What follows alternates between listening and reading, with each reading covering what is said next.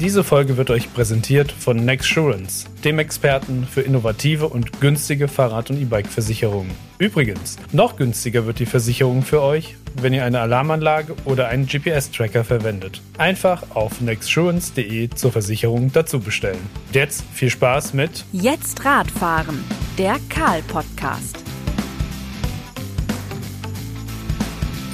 Herzlich willkommen, liebe Zuhörer, bei einer neuen Folge des Karl-Podcasts Jetzt Radfahren. Mein Name ist Björn Gerteis, ich bin der Redaktionsleiter des Karl-Magazins.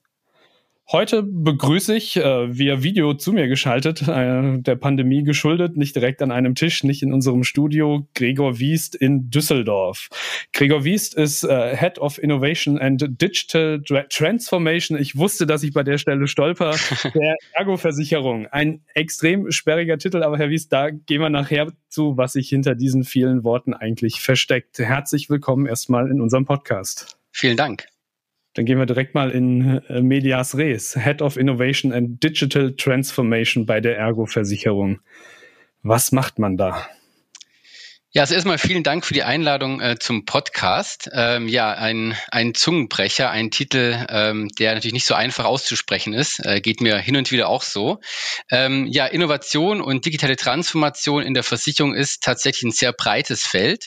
Ähm, und äh, das liegt einfach daran, dass auch Versicherung sehr breit ist, denn in allen Lebensbereichen ist ein Stück Versicherung drin. Ob man jetzt in der Reise ist, ob man jetzt äh, im Auto sitzt, zu Hause ist oder eben auf dem Fahrrad sitzt. Das heißt, überall ist ein Stück Versicherung drin und äh, fachlich bezogen auf den Titel, auf den Bereich, äh, verantwortlich bei der Ergo die globalen Innovationsaktivitäten. Und das fängt an mit Beobachten. Na, das sind wir quasi vor Ort äh, in den Innovationen Innovationsökosystem der Welt. Also das ist äh, von Silicon Valley über Tel Aviv, über London, Berlin, Beijing, München, aber auch Düsseldorf natürlich, äh, wo wir unsere Headquarter haben. Und da beobachten wir sozusagen, was passiert da draußen im Markt. Wir beobachten Technologien, gucken uns neue Kundentrends an. Und wenn wir sehen, dass da was ist, wo wir dran glauben, dann explorieren wir. Und da haben wir so ein sogenanntes Innovationslabor in Berlin.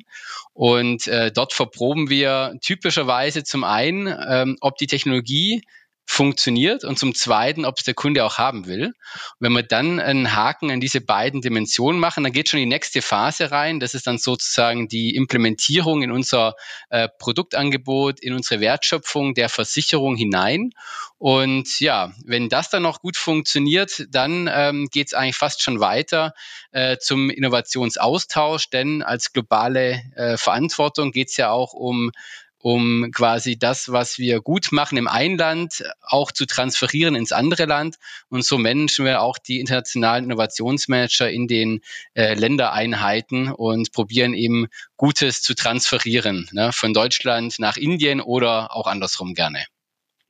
Jetzt beschäftigen wir uns bei Karl natürlich mit einer Innovation, die ohne Motor schon 200 Jahre und mehr auf dem Buckel hat, mit Motor auch schon nicht mehr ganz neu ist. Wie sind Sie denn auf das Thema Fahrrad gekommen? Was hat jetzt den Ausschlag gegeben? Sonst würden wir beide uns auch nicht unterhalten, dass auf einmal das Fahrrad, das E-Bike genau in Ihr Tätigkeitsfeld reingerückt ist. Na, Im konkreten Fall Fahrrad kamen zwei Stränge zusammen. Ich hatte gerade schon erklärt, dass wir uns Technologien anschauen, zum einen, und zum zweiten Kundentrends. Ne, und bei den Kundentrends kann man ganz klar sehen, dass äh, gerade jetzt, gerade im letzten Jahr sowieso, natürlich die Pandemie geschuldet, vielleicht auch äh, Fahrrad, äh, gerade E-Bikes extrem ähm, gewachsen sind. Ne, und das ist ein Trend, mit dem wir uns dann genauer beschäftigen. Ne, gleichzeitig sehen wir, äh, neue Mobilitätskonzepte, gerade in urbanen äh, oder in Städten, ne, wo wir sehen, jüngere Leute entscheiden sich aktiv, kein Auto mehr zu haben. Ne, da verändert sich Verhalten und immer dann, wenn sich Verhalten verändert, verändert sich auch Risiko. Ne? Und deswegen wollen wir das nicht besonders irgendwie verstehen, ne, was dort hinter diesem Trend Fahrrad, Fahrradwachstum, verändertes Verhalten mit dem Fahrrad ähm, was da dahinter steht. Und zum Zweiten gucken wir Technologien an. Und in dem konkreten Fall gab es äh, das äh, neuen Funkstandard, äh, sogenanntes Narrowband IoT. Äh, das ist ein Funkstandard, ohne jetzt zu technisch zu werden, der sozusagen auf einer sehr niedrigen Frequenz funkt und der hat verschiedene Charakteristika. Eines ist zum Beispiel, dass das ähm, über weite Strecken das Funksignal trägt. Zum Zweiten, dass das wenig Strom braucht. Äh, und zum Dritten, dass das relativ günstig ist. Und ähm, in dem Kontext hatten wir einen Pilot gemacht. Äh, da ging es um Fahrradtracking. Ne? Und ähm, die Hoffnung, dass diese Technologie helfen kann, Fahrraddiebstähle aufzudecken sozusagen. Ne? Wenn das Fahrrad geklaut ist, wollen wir das wieder zurückbekommen. Äh, und ähm, da soll eben Narrowband IoT helfen. Warum? Weil, äh, wenn man jetzt auf andere Technologien schaut, da gibt es dann GPS als Beispiel, als, als Standortlokalisierung, die braucht aber viel, viel Batterie. Dann gibt's äh, oft natürlich äh, SIM-Karten, die dann irgendwie einen Funk oder eine Konnektivität herstellt, wo dann Daten übertragen werden können. Und mit Narrowband IoT hatten wir jedenfalls die Hoffnung, dass wir über so eine Art, wie man man es aus dem Tatort kennt, äh, so eine Triangulation der Funkmasken machen können, um dann sozusagen ein Fahrrad auffindbar zu machen. So, to cut a long story short, wie wir auf Neudeutsch oft sagen, äh, hat da nicht so funktioniert, was aber auch äh, ins Innovationsgeschäft gehört, ähm, hat nicht funktioniert und wäre dann doch relativ komplex geworden. Und dann sind wir tatsächlich äh, einfach äh, oder haben uns äh, angeschaut und haben gesagt, na, vielleicht geht's doch einfacher. Und das Einfache war ein, eine Fahrradalarmanlage. Ne? So absurd sich das dann anhört. Ähm, das war dann relativ naheliegend, dort gar nicht auf so eine komplexe Technologie zu setzen, sondern im ersten Schritt ähm, eine Fahrradalarmanlage hinzustellen, zusammen mit einer Fahrradversicherung, weil Jetzt komme ich vielleicht zum Punkt, in der Fahrradversicherung eben Diebstahl immer ein großes Risiko ist. Ne, fast 50 Prozent des, der Schäden kommen aus Diebstahl.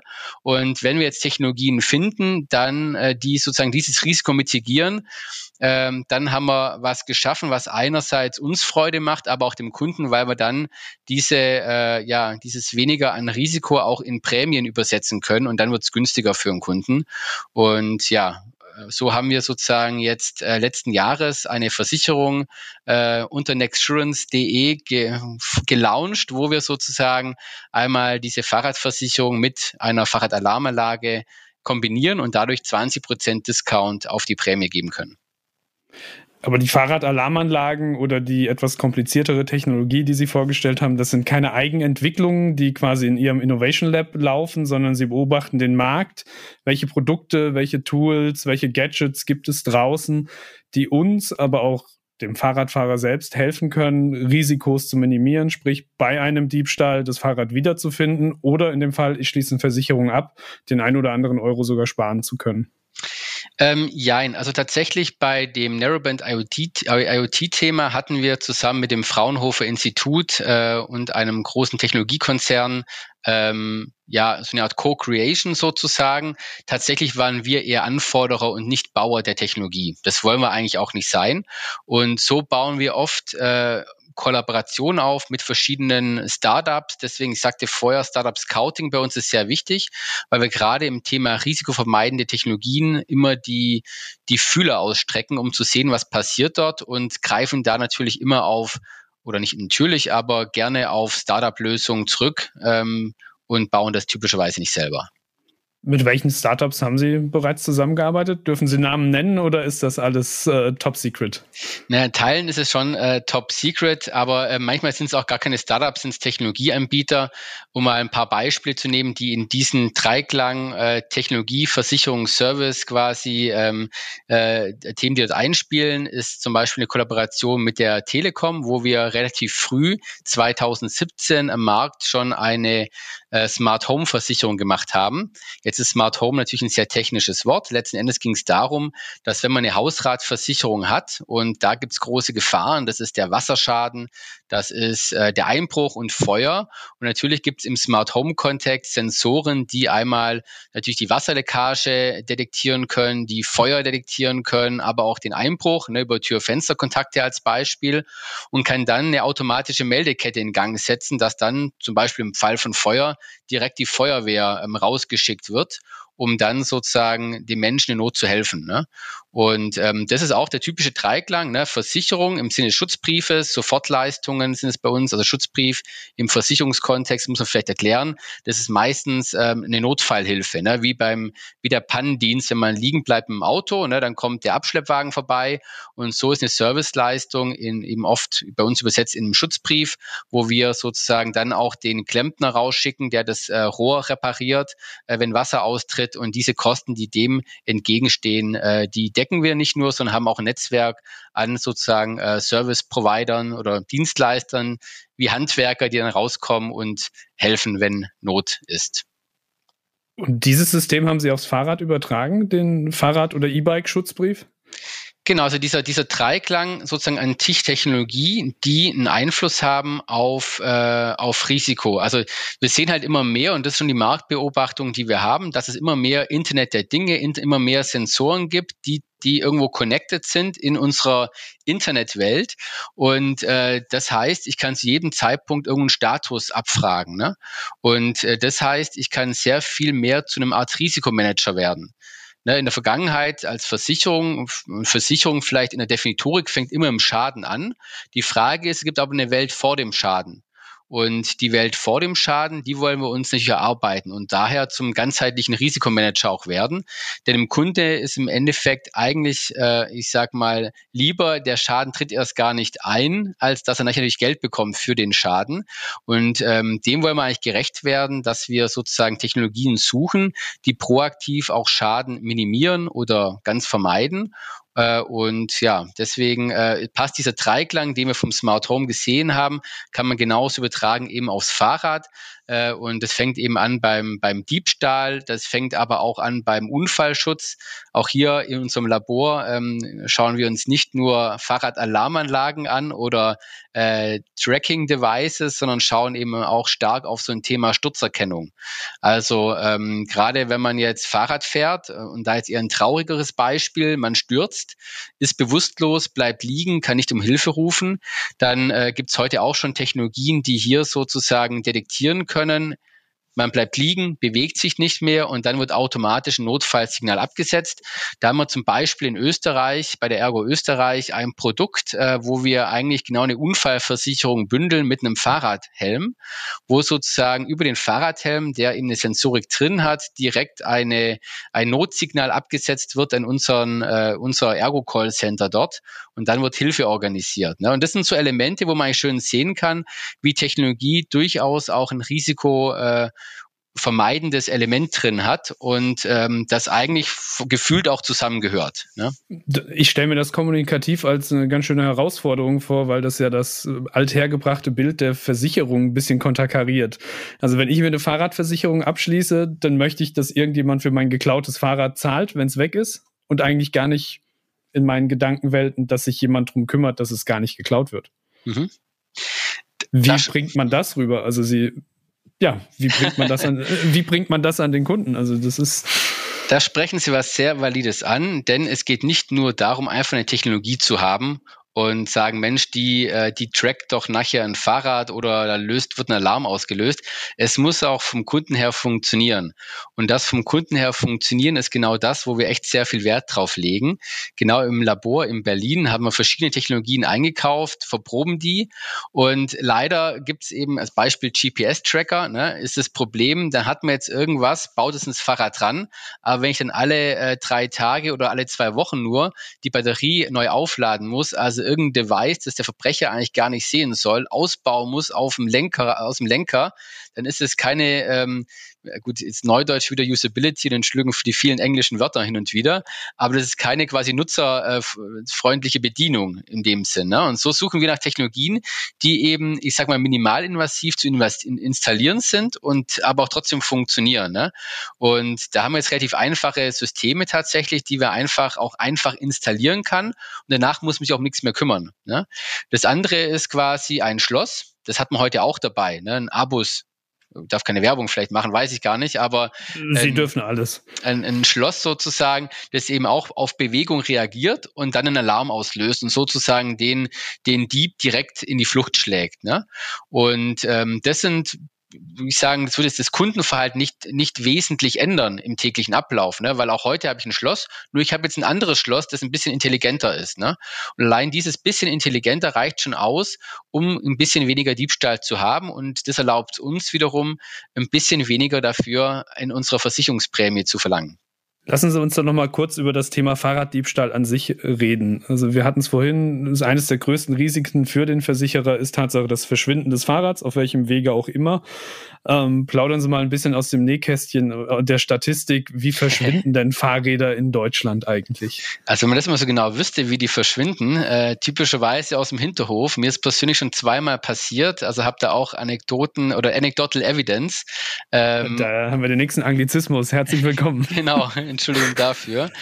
ähm, aber letzten Endes kann man sagen, in Deutschland werden äh, in 2019 war das, glaube ich, 2800, äh, 280.000 Fahrräder geklaut. Ne? Also schon natürlich eine Masse und tendenziell kann man sagen, es geht schon ein Stück weit zurück, aber die Fahrräder, gerade in E-Bikes-Bereichen, die werden auch hochpreisiger. Ne?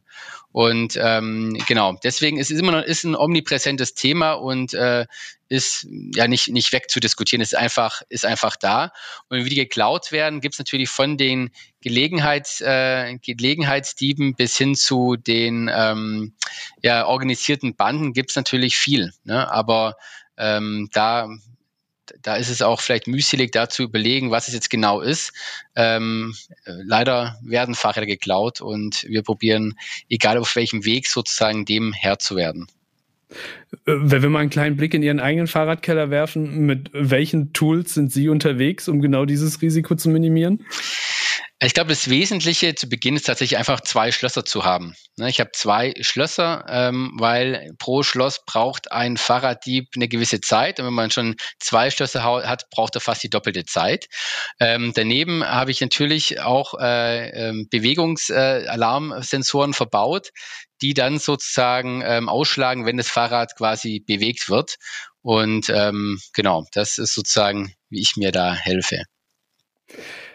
Wenn wir mal den großen Kontext der Mobilität uns betrachten, das Fahrrad gewinnt immer mehr an Stellenwert in der Gesellschaft. Viele möchten gerne modern, nachhaltig, grün, mobil sein, lassen das Auto immer öfter stehen.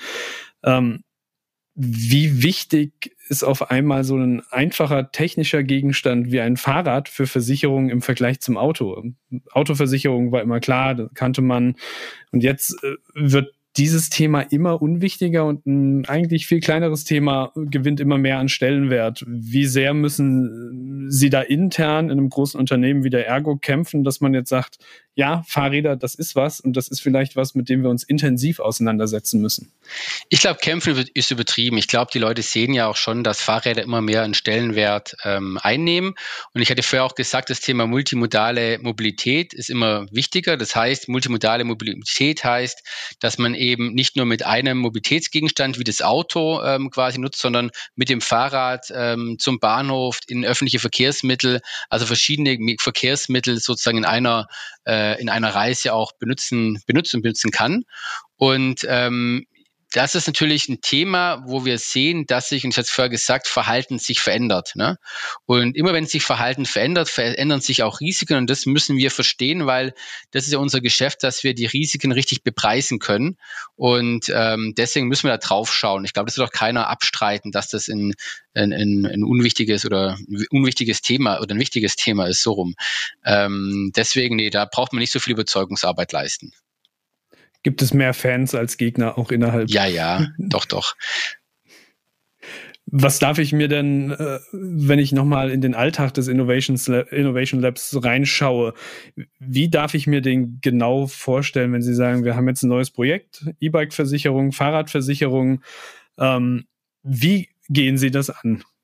Wird da nur Fahrrad gefahren? Äh, liegen die Schreibtische voll mit äh, spannenden Gadgets, die es rund um das Thema Fahrrad gibt? Ähm, klingt ja irgendwie ziemlich luxuriös und cool.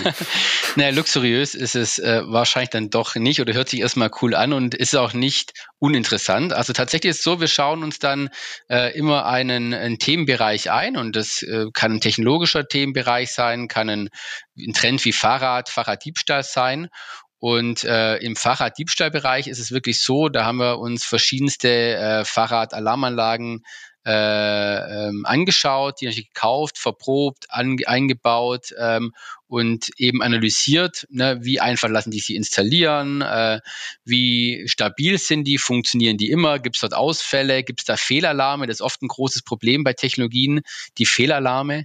Und ähm, genau, so von das ist genau so, wie Sie es eigentlich beschrieben haben, dass dann ein Tisch voll liegt mit verschiedenen äh, Gadgets und äh, das Team das dann eben verbaut, verprobt äh, und eben wirklich schaut, oft ver, also hält das die Technologie auch das, was es verspricht, zum einen und zum zweiten ist es auch von der Kundenakzeptanz so, dass es äh, auch funktionieren kann ne?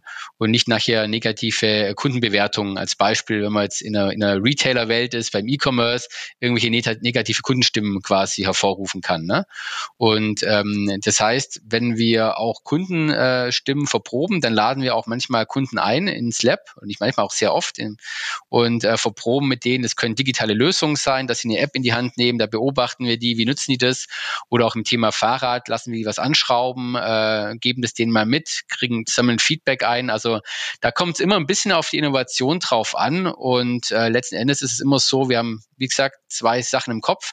Das eine ist, funktioniert Technologie, hält die Technologie das, was es verspricht? Und zum Zweiten ähm, ist der Kunde mit auch zufrieden, also kann er es nutzen, also kann er es auch umsetzen, also äh, nicht nur wir, die da vielleicht sich äh, mehrere Stunden mit so einem Thema beschäftigt haben, sondern auch ein, ein, ja, ein ganz normaler Nutzer kann er damit umgehen. Wir haben vorhin ganz am Anfang über den smarten Fahrradhelm gesprochen und mit dem Wort Fahrradhelm ja ein Thema angeschnitten, über das man vortrefflich diskutieren kann im Fahrradbereich. Also wenn wir schauen, wie sind Leute unterwegs auf dem Rad, man sieht sehr viele mit Helm, sehr viele ohne Helm, vielleicht sogar noch mehr ohne Helm als mit Helm. Wie wichtig ist es für eine Versicherung, gerade wenn man in Richtung Unfall schielt, aber auch wenn Sie sagen, wir bieten Fahrradversicherungen an, die an einen Helm gekoppelt sind, wie wichtig ist das Thema Helm, Fahrradsicherheit, Gesundheit für Sie? Also ist ja nicht von der Hand zu weisen, dass äh, Fahrradsicherheit ähm, ein wichtiges ist und auch ein Helm natürlich dazugehört. Ähm, es ist natürlich jetzt immer, sie fragt, wie kann ich Leute dafür überzeugen, einen Helm zu tragen? Klar fängt es bei mir in der Familie an. Ich habe zwei Kinder, die ziehen auch einen Helm auf und fragen auch mal hinter, äh, auch mal natürlich nach, wenn man mal kurz den Helm vergisst als Beispiel. Also die erinnern einen auch dran. Ne? Und letzten Endes ist es wie oft im Leben, es muss zur Gewohnheit werden. Ne? Und es muss äh, natürlich dazugehören, äh, diesen Helm auch mitzunehmen äh, und aufzusetzen. Und, ähm, und damit es Sinn macht, braucht man nur die Statistik reinschauen. Auch hier sieht man, wie viel Fahrradunfälle quasi jährlich passieren. Ich glaube, letztes Jahr waren irgendwie äh, bei, ähm, bei vielen Unfällen, glaube ich, 450 äh, auch Todesfälle dabei. Äh, und das sind nicht immer wieder so Erinnerungen, wo man merkt, okay, da, da muss man schon aufpassen. Ne? Und äh, was wir natürlich in der Versicherung, gerade im Unfallbereich, sehr viel sehen, ist natürlich auch, ein, äh, auch eine Verhaltensänderung, die durch die Technologie verursacht wird. Und das ist das Thema E-Bike. Ne? Das heißt, immer ältere Leute fahren mit Fahrrädern, die sie vielleicht vorher nicht mehr benutzt hätten, und die reagieren noch viel, viel schneller auf einmal ne? und kennen die Technologie noch nicht so. Und da sehen wir schon auch in der Statistik, dass dann äh, mehr Unfälle gerade mit älteren Leuten passieren ähm, auf solchen Fahrrädern. Und ähm, da ist natürlich nicht nur der Helm nachher der, der äh, schützt, äh, sondern hier auch ein bisschen die, Auf, äh, die Aufklärung über, das, über die, die neue Technologie. Sie sprechen gerade die ältere Zielgruppe an, die das Fahrradfahren wieder entdeckt oder neu erlernt. Da ist es natürlich relativ kompliziert, gerade diese konkrete Zielgruppe an die ganz neue Technik, die sie mit Versicherungen verknüpfen, heranzuführen. Gibt es da auch Ideen, wie man quasi den Oldies, äh, die neuen Produkte, die Sie auf den Markt bringen, schmackhaft machen kann? Ich glaube, da mache ich mir nichts vor. Das ist sozusagen ein anderes Zielsegment. Äh, wir, das ist nicht die Zielgruppe, auf die wir ähm, nachher abzielen. Ähm, die aber ganz teure Fahrräder fahren am Ende. Das vielleicht, das stimmt. Ähm, tatsächlich, wenn man in die Oldies denkt, da äh, denke ich eher an das Thema Sturzerkennung. Das war auch ein großes Projekt, wo wir ähm, gerade für diese Zielgruppe ähm, experimentiert haben und da auch unterschiedliche Technologien verprobt haben. Ne? Das ist die Smartwatch tatsächlich, die auch ja Sturzsensoren oder Bewegungssensoren äh, inkludiert hat, wo man eben messen kann, ist jemand gestürzt oder nicht. Äh, oder wir haben ähm, ja auch eine Technologie ähm, von einem Startup, wo wir über eine radarbasierte Lösung in den vier Wänden, also jetzt nicht auf dem Fahrrad, ne, aber dort eben detektieren können, ob jemand gestürzt ist oder nicht. Das ist eben minimalinvasiv, das heißt keine Kamera, wo halt auch die Privatsphäre, das ist auch immer ein großes Thema, äh, beeinträchtigt wird, sondern das eben über Radar. Und ähm, ja, deswegen, da haben wir schon andere Themen, wo für diese Zielgruppe vielleicht adäquater ist. Ähm, auf dem Fahrrad ähm, sind wir da noch nicht so weit. Jetzt beschäftigen Sie sich ja Tag ein, Tag aus mit Innovationen und digitaler Transformation. Wir haben ein paar digitale Gadgets schon angeschnitten. Was würden Sie sagen, wie digital ist das Fahrrad und das E-Bike und wie digital kann es perspektivisch noch werden? Also ich sage mal so, die, der große Vorteil vom E-Bike ist die Batterie natürlich. Und mit der Batterie kann man viel mehr machen, was mit einem Malfahrrad nicht möglich ist.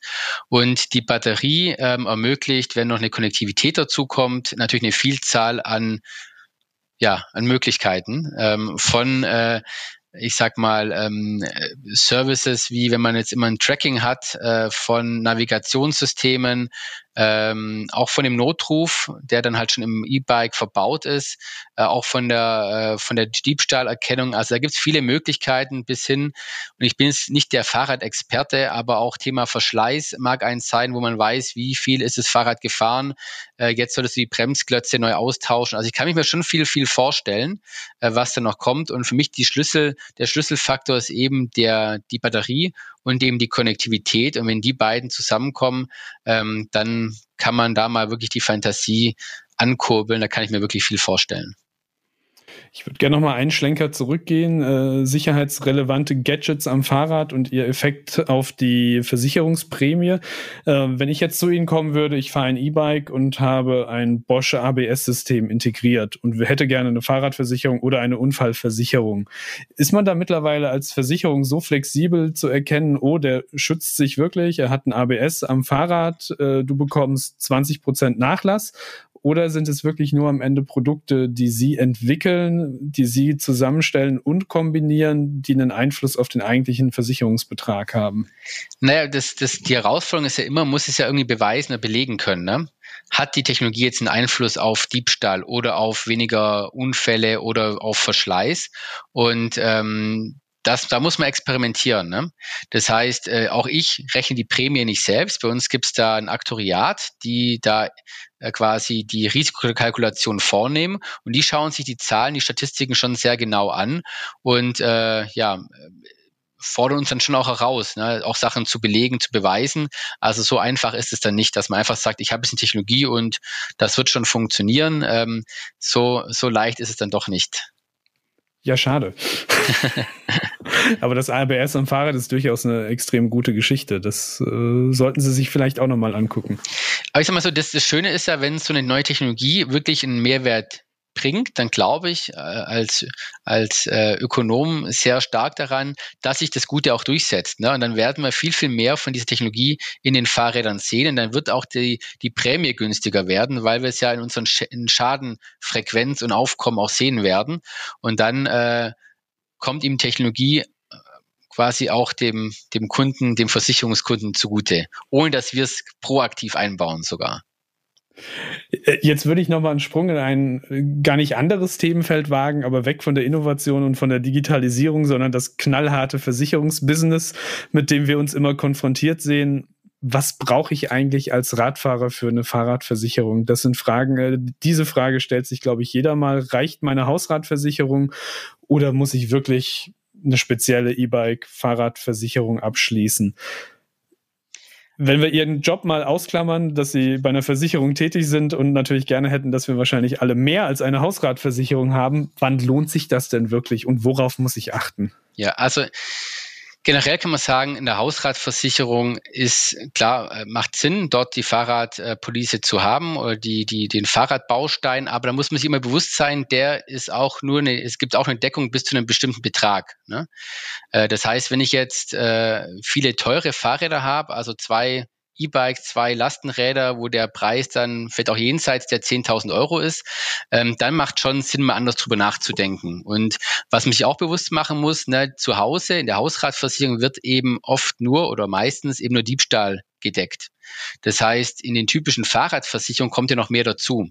Das heißt, ähm, Verschleiß ist dabei, da ist auch Sturzschäden dabei. Also wenn ich stürze, dann ist was kaputt, dann wird das auch repariert sozusagen. Und was auch wir haben, aber auch andere auch, ist äh, auch wieder der Schutzbriefbegriff, also der Service um eine Versicherungsleistung herum. Und ähm, auch das kann Sinn machen, gerade wenn man jetzt mit dem E-Bike unterwegs ist und eine, ich sage mal, eine Alpenüberquerung macht und das E-Bike streikt, äh, dann fällt es einem vielleicht schwer, das mit einem normalen Fahrrad weiterzumachen. Und so gibt es eben auch Serviceangebote, wo man dann eben auch schnell ein Ersatzrad bekommt und auch die Tour quasi fortsetzen kann. Und auch da eine Anekdote. Ähm, ich selbst habe ein e E-Bike, ein Lastenrad und fahre mit dem gerne zur Arbeit. Und tatsächlich ist mir Folgendes passiert, dass äh, ich eine, ja, einen Platten hatte. Und man kann sich vorstellen, so ein E-Bike-Lastenrad ist durchaus nicht das leichteste. Und dann steht man da erstmal da. Ne? Ich war, das war auch schon ein paar Jährchen her gefühlt, äh, also vier Jahre her. Da hatte ich noch keine Versicherung. Ne? Dann stand ich da und was mache ich jetzt? Und äh, ich habe es dann, Gott sei Dank wohnte ich nicht so weit weg, einen Kilometer äh, geschoben. Und ähm, das zeigt aber nur dem Fall, dass wenn man dort eine Panne hat, dann braucht man äh, oder ist man auch gut beraten, dort eine Art Abschleppdienst zu haben, der dann vorbeikommt, das schwere, eher nicht so ähm, einfach in den Kofferraum legbare Fahrrad äh, mitzunehmen, abzuschleppen, äh, zu reparieren und wieder zurückzubringen. Und das sind so kleine Bausteine, die das Leben doch erleichtern können. Letzten Endes will ich da auch keine Empfehlung abgeben. Ich glaube, jeder, ähm, jeder Kunde, jeder Fahrradfahrer hat ein, eigene, äh, ein eigenes Risiko, eine eigene Risikowahrnehmung äh, und muss für sich selbst entscheiden, äh, was für ihn da im Sinne des äh, Kosten-Nutzen äh, das richtige Produkt ist. Und äh, ich kann nur sagen, es gibt das breite Angebot. Es macht auch Sinn, sich da äh, zu informieren, auch gerne zu vergleichen. Und ähm, wie gesagt, wenn einer nur auf Diebstahl ablegt, dann ist vielleicht die Hausrat nicht verkehrt. Wenn es noch mehr gibt und die Fahrräder teurer werden, dann sollte man sich schon überlegen, ob man hier ähm, auch eine dezidierte Fahrradversicherung abschließt. Nochmal eine Nachfrage zu der Schutzbriefgeschichte. Wie muss ich mir das denn vorstellen? Wer holt denn mein Lastenbike, wenn mir das mit einem Platten auf der Strecke zwischen Mainz und Bingen, nennen wir mal zwei ja. Orte, die vielleicht irgendjemand kennt, liegen bleibt? Äh, ist es der ADAC? Ist es der Radhändler? Muss ich einen halben Tag warten oder nur eine Stunde? Äh, wie kann man das gewährleisten, dass also wir, mir ja, wirklich geholfen wird? Also in der Versicherung gibt es sogenannte Assisteure. Wir selbst als Ergo haben die Aluska, das ist ein Assisteur und äh, die die haben sozusagen ein Netzwerk ähm, aufgebaut in der Hinterhand und können sozusagen so ein Schutzbriefangebot auch orchestrieren und managen. Ne? In erster Instanz haben wir einen riesen, ich sag mal, einen riesen Callcenter in Anführungsstrichen, ne? da ruft man erstmal an und äh, dann gibt es jemanden, der dann sozusagen vor Ort jemanden aktiviert. Und jetzt muss man auch nicht, sich nichts vormachen, gerade in gewissen äh, Netzwerkbereichen ist es vielleicht nicht immer flächendeckend möglich, ein aktives Netzwerk vorzuhalten. Das heißt, entweder man hat schon einen äh, bevorzugten Partner vor Ort, also in Bingen als Beispiel, äh, dann kann man den direkt aktivieren. Da gibt es dann schon ein Vertragsverhältnis und äh, dann kann man auch direkt abrechnen. Oder es gibt eben keinen, dann gibt es halt wirklich auch den Research, dann gucken die, wer ist denn da vor Ort und rufen an und gucken, dass jemand vorbeikommt. Ne? Aber letzten Endes ist es schon so, dass wir ein flächendeckendes Netzwerk haben und sofern auch den Service gewährleisten können. Im Gegenteil, wir achten da eigentlich schon drauf, dass es, ähm, dass der Service auch da ist. Denn als Beispiel in diesem Schutzbriefbeispiel wollten wir ursprünglich ursprünglich ein ähm, äh, quasi, wenn das E-Bike liegen bleibt, auch gerne als Ersatzrad ein E-Bike reinschreiben. Ja, das heißt, E-Bike in Alpenüberquerung, ich möchte wieder ein E-Bike haben. Problem ist aber genau hier gewesen, wir können es nicht zusichern weil es kein Netzwerk gibt an E-Bike-Verleihern, das sozusagen flächendeckend verfügbar ist. Ja? Und deswegen haben wir jetzt in dem Fall tatsächlich nur ein Adäquat reingegeben. Das sind irgendwie 50 Euro für ein Ersatzfahrrad. Und da kriegt man auch ein E-Bike dafür sozusagen, aber wir können es halt nicht sicherstellen. Ne? Und das sind eigentlich so ein paar, ähm, ja, ein paar ähm, Ja, äh, das ist natürlich nicht immer optimal sozusagen, aber da glaube ich auch in den, in den technologischen Fortschritt oder auch die Entwicklung von den E-Bikes sieht man auch vom Wachstum her, dass es nur eine Frage der Zeit ist, dass man auch so ein Angebot dann machen kann. Aber bei vielen Innovationsthemen, ja, gibt es natürlich ein paar äh, Kröten, die man einfach schlucken muss. Gerade bei Innovation ist natürlich der Blick in die Zukunft extrem wichtig. Also um beurteilen zu können, lohnt sich das Feld für uns oder lassen wir da lieber die Finger weg, weil das in drei Monaten eh tot ist, das äh, Tätigkeitsfeld. Sie machen sicher auch Analysen, wie entwickelt sich der Fahrradmarkt, wie entwickelt sich der E-Bike-Markt. Wenn wir vielleicht äh, zum Abschluss einen kleinen Blick in die Zukunft werfen. Zum einen ganz allgemein, was erwarten Sie, wie geht die Dynamik speziell im Zweiradmarkt weiter? Also was wir jetzt nur sehen, ist natürlich das extreme Wachstum von E-Bikes. Wir haben ungefähr in Deutschland 80 Millionen Fahrräder. Davon sind, äh, sag mal, rund sieben, rund acht, also zehn Prozent ungefähr E-Bikes. Äh, letztes Jahr wurden allein irgendwie vier Millionen, äh, 2019, 2019 war das, rund vier Millionen E-Bikes verkauft. Das heißt, da sieht man schon dieses extreme Wachstum in E-Bikes. Das heißt, die Durchdringung äh, in, in, an E-Bikes wird weiter zunehmen. Ähm, darüber hinaus glaube ich auch, dass mit den E-Bikes äh, die Konnektivität in den Fahrrädern mit, mit zunehmen wird. Na, die werden schlauer, die Fahrräder sozusagen. Und ähm, da kann ich mir viel vorstellen. Ähm, aber jetzt wirklich einen Ausblick zu geben im Sinne von welche Fahrradtypen, da bin ich auch nicht der Fahrradexperte, um zu sagen, ob das jetzt ähm, das Citybike ist ähm, oder doch das Lastenrad. Ähm, das kann ich leider nicht sagen. Aber dass das Thema weiter an, an Relevanz zunimmt, glaube ich auf jeden Fall. Ne? Nicht nur E-Bike, natürlich auch das Thema äh, CO2-Footprint. Ähm, das heißt, viele Leute überlegen sich, gerade jüngere Leute, ähm, ganz bewusst, brauche ich ein Auto oder reicht mir auch ein Fahrrad und andere öffentliche Verkehrsmittel? Und somit glaube ich, dass die Nutzung der Fahrräder deutlich nochmal zunehmen wird, gerade in dieser, wie ich es vorher mal gesagt habe, diese multimodale äh, Welt der Mobilität. Ähm, deswegen glaube ich nach wie vor an ein Wachstum. Das heißt aber unter dem Strich auch, dass das Fahrrad wird Sie noch weiter begleiten, nicht nur privat auf dem Weg zur Arbeit oder mit der Familie, sondern beruflich ebenso. Absolut.